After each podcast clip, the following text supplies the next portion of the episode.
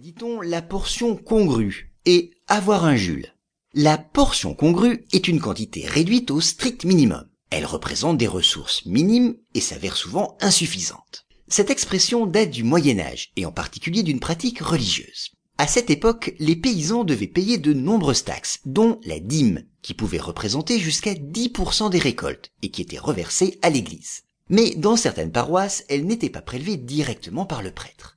Un supérieur